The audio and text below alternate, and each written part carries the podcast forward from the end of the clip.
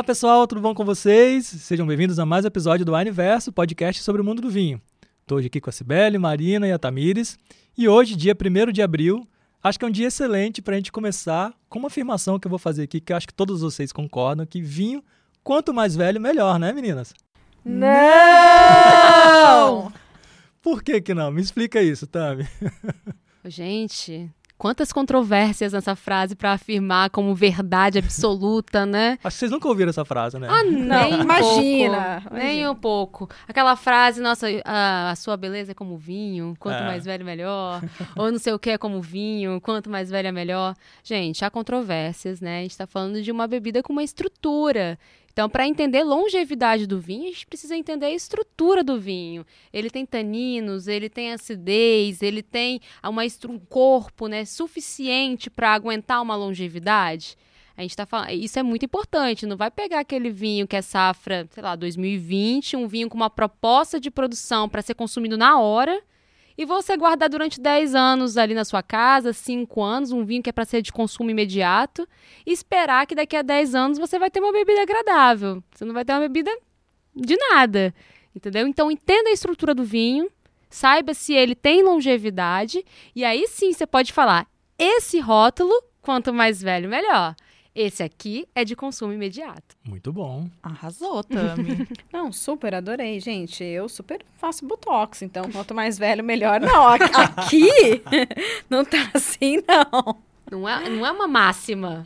Não, Não. pelo amor de Deus, eu acho que... Aliás, vale para pouquíssimos vinhos. Exatamente, os vinhos de guarda, realmente. E assim, é, eu tenho uma ansiedade, todo mundo pergunta, pô, você guarda vinho? Eu não guardo vinho. Eu gosto de viver o hoje. Então, eu curto muito tomar agora o vinho. E um vinho, por exemplo, que tem em loja física que eu adoro, que é o Tinamu, é um vinho que recomendam guardar por sete anos. Gente, eu não vou guardar. Não é do seu não perfil, tenho né? tempo para isso, Não, não. não tenho tempo para perder assim, mas assim, Sem tempo, irmão. é, sem tempo, sem tempo. Mas se alguém tem, super legal a experiência. É um vinho que vai evoluir de forma bacana dentro da garrafa. Já tomei Pinot Noir, realmente da Borgonha, de denominações de origem. Você fala, poxa, mas um Pinot Noir, que é uma uva leve. Mas deno- dependendo da denominação de origem, ele envelhece muito bem. Assim como também Gamay.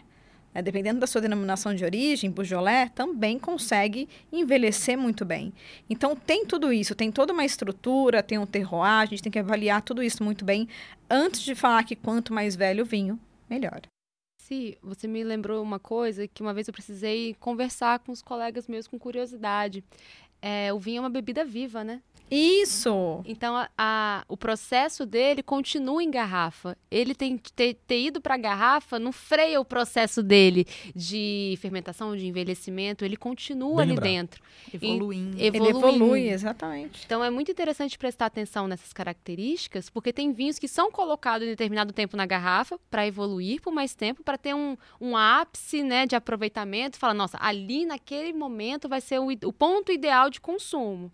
Mas, majoritariamente, a gente fala hoje de um mercado que a gente leva os vinhos para serem, te- terem um consumo imediato. Imediatista. A Má fez um comentário muito importante e pontual. São poucos os vinhos que têm essa, é, que são, são envasados para longevidade, né? Então, não, essa afirmação é falsa. É um mito. É um Temos um mito. mito. Temos um mito aqui. Tem mais um, posso colocar na mesa? Eita. Tem gente que fala, já ouvi isso bastante, que fala, ah, vinho bom não dá ressaca. É Gente, verdade eu isso? não sei nem o que comentar. Não, vou comprar aqui uma garrafa que Vinho custa sem 500 água. reais. Dá ressaca. Seja o vinho que for, Vinho, gente. se você não se alimentar também, dá ressaca. Você tem que estar bem hidratado, bem alimentado, para qualquer bebida alcoólica. E o vinho não é diferente. Aí essa pessoa me abre três garrafas. O que, que ela vai E querer? se ela misturar, né? Nossa Tomou Senhora. vinho, vai tomar cerveja, cachaça, e aí? São tantas variáveis, né? Então, fala vinho bom não dá ressaca. Se você tem realmente ali o dinheiro disponível para investir num vinho bom, muito legal. Mas então, faça um bom proveito do momento com este vinho, que é mais caro, né? Então, pega esse vinho com água, com uma boa refeição e aproveite. Mas existem várias variáveis que possam ali te dar a ressaca. Acho que talvez o contrário, um vinho ruim ou mal é, elaborado, aí sim ele pode trazer uma ressaca ou uma, sei lá, uma sensação ruim de beber aquele vinho. Agora, afirmar que um vinho bom vai, não vai dar ressaca, não tem como, né? Muita gente diz que a ressaca, né, ou a dor de cabeça do outro dia é do sulfito. Né? Porém, não existe nada até hoje 100% afirmando, a não ser que você tenha uma alergia ao sulfito. E aí a gente está falando de um sulfito que é adicionado na bebida como um conservante do vinho, porque o sulfito ele também já é um subproduto. Então a gente tem depois da fermentação o sulfito para conservar o vinho. Temos aí vinhos naturais, mas posso afirmar que os vinhos naturais não dão ressaca? Então pronto, gente. Temos mais um mito, mais um mito quebrado. Bebam água. Bebam água. Junto Lembrem de beber água. Eu tenho um que eu ouço bastante, pessoal. Depende muito da, da embalagem que o vinho está colocada, da forma que ele está vedado. O pessoal torce o nariz e fala que é um vinho de qualidade inferior. A gente tem vinho em lata, a gente tem vinho em bag in box, a gente tem vinho que é vedado com tampa de rosca e não com rolha. E nenhuma dessas características influencia na qualidade do vinho, pessoal. Muito pelo contrário, nós vamos ter vinhos de qualidade incrível, inquestionável, em diversos tipos de invase, em diversos tipos de vedação, que realmente vem para trazer uma pegada mais sustentável, uma pegada de praticidade, uma irreverência mesmo, para facilitar o consumo, para tornar esse consumo possível em ocasiões que de repente você não pode ter uma garrafa de vidro, por exemplo, ou um consumo mais prático para todo dia você tomar um pouquinho da uma taça ali do bag in box, para conservar bem esse vinho durante o- o tempo necessário é, para você poder tomar esse vinho em taça. Então a gente tem muitas variáveis que são é, importantes para a criação de diferentes estilos de vedação, para diferentes estilos de engarrafamento, de invase de vinho. A gente volta naquilo que a Tami falou, né? Depende da proposta do vinho. Exatamente. Entender a proposta é tudo, é o mais importante. E entender a proposta do seu consumo também. Qual é o momento que você vai consumir esse vinho, com que você vai harmonizar, com qual momento você vai harmonizar. Isso é muito importante e vai te ajudar a escolher a melhor proposta. Claro, você vai pra praia, é muito fã de vinho. Não é muito mais prático levar um vinho em lata ou um vinho com screw cap? Muito mais prático. Vai fazer um piquenique. Um vinho com screw cap, não precisa Sim. de saca-rolha, tá com os amigos, um vinho prático, fácil de abrir, um vinho descomplicado, para consumo recente mesmo. Então a gente tem aí várias alternativas para facilitar o seu consumo, né mesmo? Para deixar o vinho mais é, fácil mesmo para o dia a dia. Acessível exatamente. Gente, passei sete dias na Bahia em janeiro. Sete dias só com vinho em lata. E ainda depois disso ele foi para aquele lixinho de reciclável. Olha só. Ó, que fa- a facilidade, a facilidade de tanto de carregar, de resfriar e de dar o descarte correto para aquele vinho, né? Assim, e sem contar que não tem um perigo, por exemplo, dele. Vai que quebra uma garrafa na areia. Como é que você vai conseguir catar os caquinhos na areia? Verdade. Não faz sentido nenhum, assim. É uma, eu acho que a- o vinho lá tem uma responsabilidade social e ambiental, principalmente nos ambientes mais sociáveis, assim que você está com mais pessoas, muito grande. Então vale muito a pena repensar. Se você está torcendo o nariz, repense, assim. Não, não, é, são vinhos de qualidade maravilhosa, são vinhos com propostas de consumo imediato e que, e que vão e vinhos que vão te atender muito bem nesse, nesses contextos. Até em casa, às vezes você não quer abrir uma garrafa inteira, você quer tomar tipo uma Sim. taça. A, a lata ela já vem nessa dosagem específica mesmo, que você Sim. toma, não, não precisa arrumar um jeito de fechar depois de novo, já vai estar ali pronta para o consumo. E dentro dessa, Marina, tem uma, uma que a, a Cibele adora. Tem um mito que Cibele, assim. Passa um Ai, doce. Um doce, sei, um doce. Não vai sei. ser esse antes. O que vai ser antes é o seguinte: vinho de qualidade é aquele que o fundo da garrafa é assim, você não consegue ver, tá no pré-sal. Esse é o vinho bom. Aquele fundo, bem fundo. Bem fundo. Gente, ó, peraí que eu Faz perdi. a- aquele toque retal para comprar o vinho. Ai, meu Deus. Eu perdi até aqui o meu, meu equilíbrio. Peraí, peraí.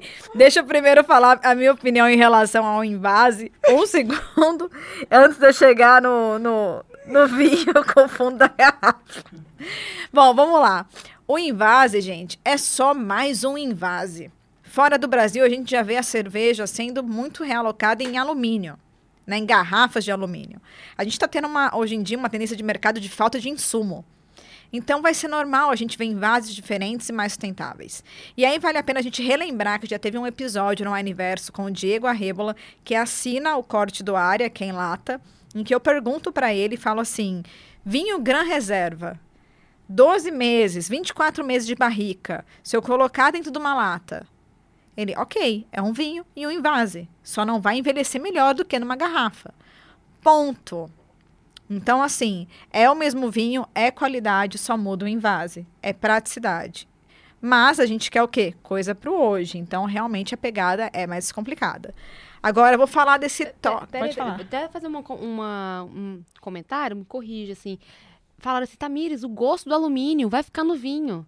Não, Não gente, por dentro tem uma preparação um para revestimento. garrafa receber aquele vinho. Não, não, o vinho não vai estar em contato direto com o alumínio. Então, se essa é a sua preocupação, acalme o coraçãozinho. Porque o vinho, ele, a- a- ali vai ter um revestimento próprio para o vinho ficar ali dentro da melhor maneira possível, dentro do tempo e o período proposto para ele. Perfeito. E agora, voltando né, ao toque retal que a Marina falou, da garrafa, o que acontece é o seguinte, né? Realmente existem algumas garrafas que você coloca ali é, um, um alumínio né, embaixo, um ferro, para poder a garrafa ficar mais pesada e ela ter um fundo maior, para ser uma garrafa que vai ser mais espessa. Né? Isso existe hoje no mundo do vinho. E essa garrafa, geralmente, é para você ter sedimentos. Então, conforme você vai girando a garrafa colocando vinho, o sedimento vai indo para o fundo. Se o fundo fosse reto, então o sedimento iria para a taça. Então tem esse costume. Sibeli, então isso significa que o vinho é melhor? Não, já tomei vinhos em garrafas nesse estilo que não estavam bons. Uma garrafa Borgonha que não tem esse fundo. Exatamente. Tomei vinhos que estavam em, em garrafas diferentes que estão maravilhosos. Então, isso não é uma verdade absoluta nunca. Isso é super um mito. E, por favor, você que vai na lojinha, levanta a garrafa, fica colocando o dedinho, não faça isso, que além de não ser bonito, não tá certo. Passa vergonha. Passa- passar vergonha, né? e a gente tem mais um pra si. Ai, Sibeli, esse aqui é o seu, hein? É o seu momento. Vou levantar embora, Pra gente. Já fechar, sei qual que fechar é. com chave de ouro antes que Sibeli dê uma porrada na mesa aqui. Sabe qual que é a afirmação máxima do momento, Vitor? É que Sibeli adiciona açúcar nos vinhos. Vinho meio seco Foi é vinho Cibele doce? que é, foi Sibeli adicionou açúcar. Não, tô adicionando. Eu acho que todos os meios secos do, do Brasil, assim, sou eu que tô colocando, realmente, assim. Virei embaixadora disso. Gente, vamos lá, né? Super mito isso de que vinho meio seco é doce. Vinho me- meio seco não é uma nova categoria que vem crescendo. Simplesmente é uma categoria que no Brasil a legislação diz que o açúcar residual, e aí como o Tommy brincou que eu adiciono, não, a gente não adiciona açúcar. A gente está falando aqui do açúcar que sobra da fermentação. Então, o açúcar residual da fermentação, quando ele vai de 4,01 gramas por litro e até 25, olha o tamanho dessa lacuna. No Brasil, ele é meio seco. Na União Europeia, o vinho pode ir até 9 e pode ser considerado seco. Então, ele pode chegar no Brasil e ter uma nova rotulagem. Nos Estados Unidos, ele pode chegar a 17 gramas por litro. Então, assim, olha a diferença de cada região que você tem de legislação para falar em relação a um vinho meio seco.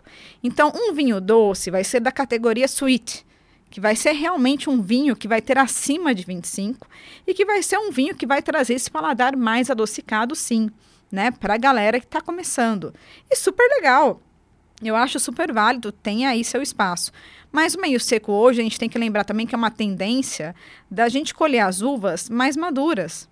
Então, às vezes, você pega um vinho com 4,9 gramas por litro e é um vinho extremamente equilibrado. Ele não altera a sua percepção de acidez, ele não altera a sua percepção de tanino e nada mais. Pelo contrário, ele está equilibrado.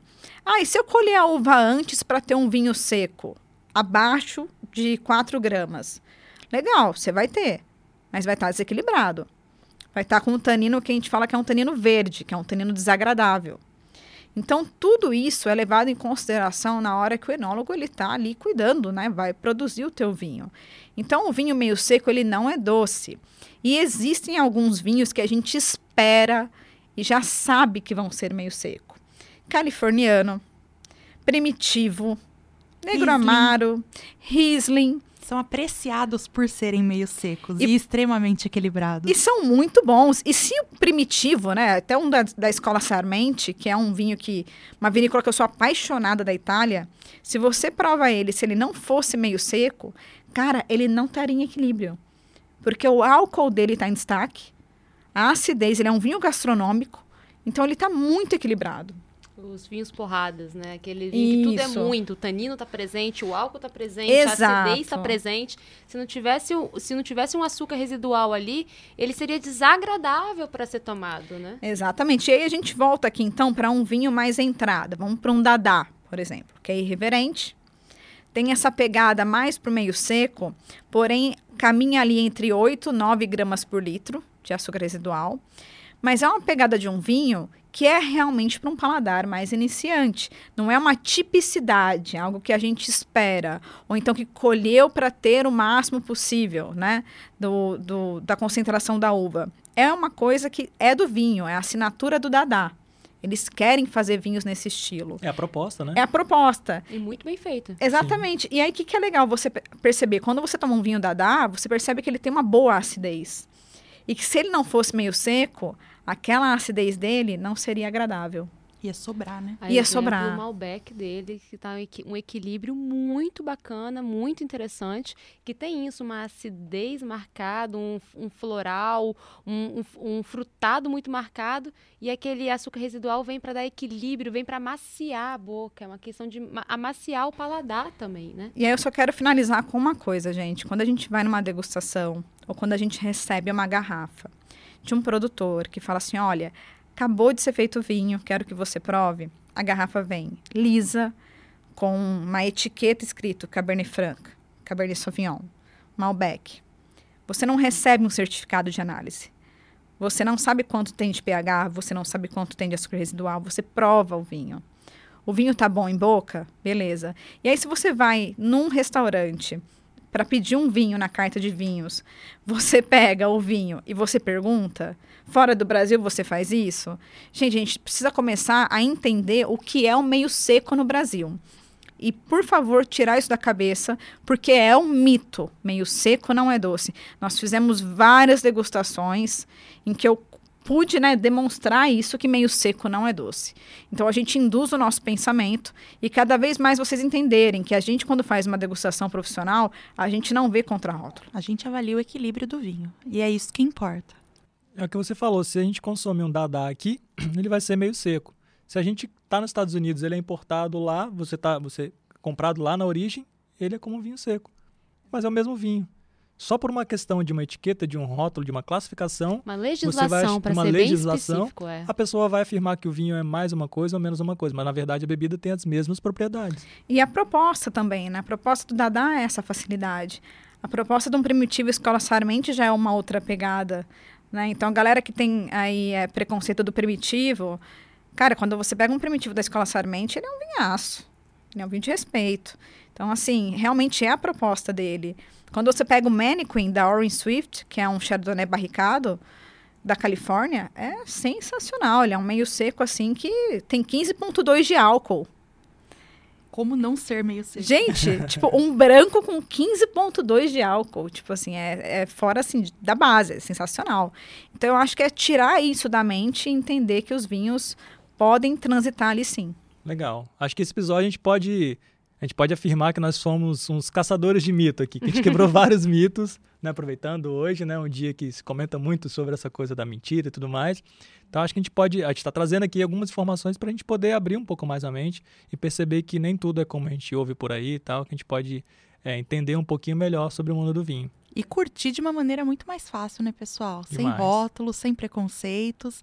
Só curtir o conteúdo mesmo. Bora aproveitar. Hum, E eu tenho uma outra. Se o pessoal vem com uma verdade absoluta demais, aquela verdade máxima, desconfia. Cuidado, né? Cuidado, né? Não tem como afirmar a- o máximo do mundo do vinho. Tem como experimentar, tem como conhecer, tem como se propor e entender o que que tá de acordo com o teu paladar e o que que não tá de acordo com o teu paladar. Eu acho que é uma linha mais honesta pra gente É isso aí. seguir. Boa.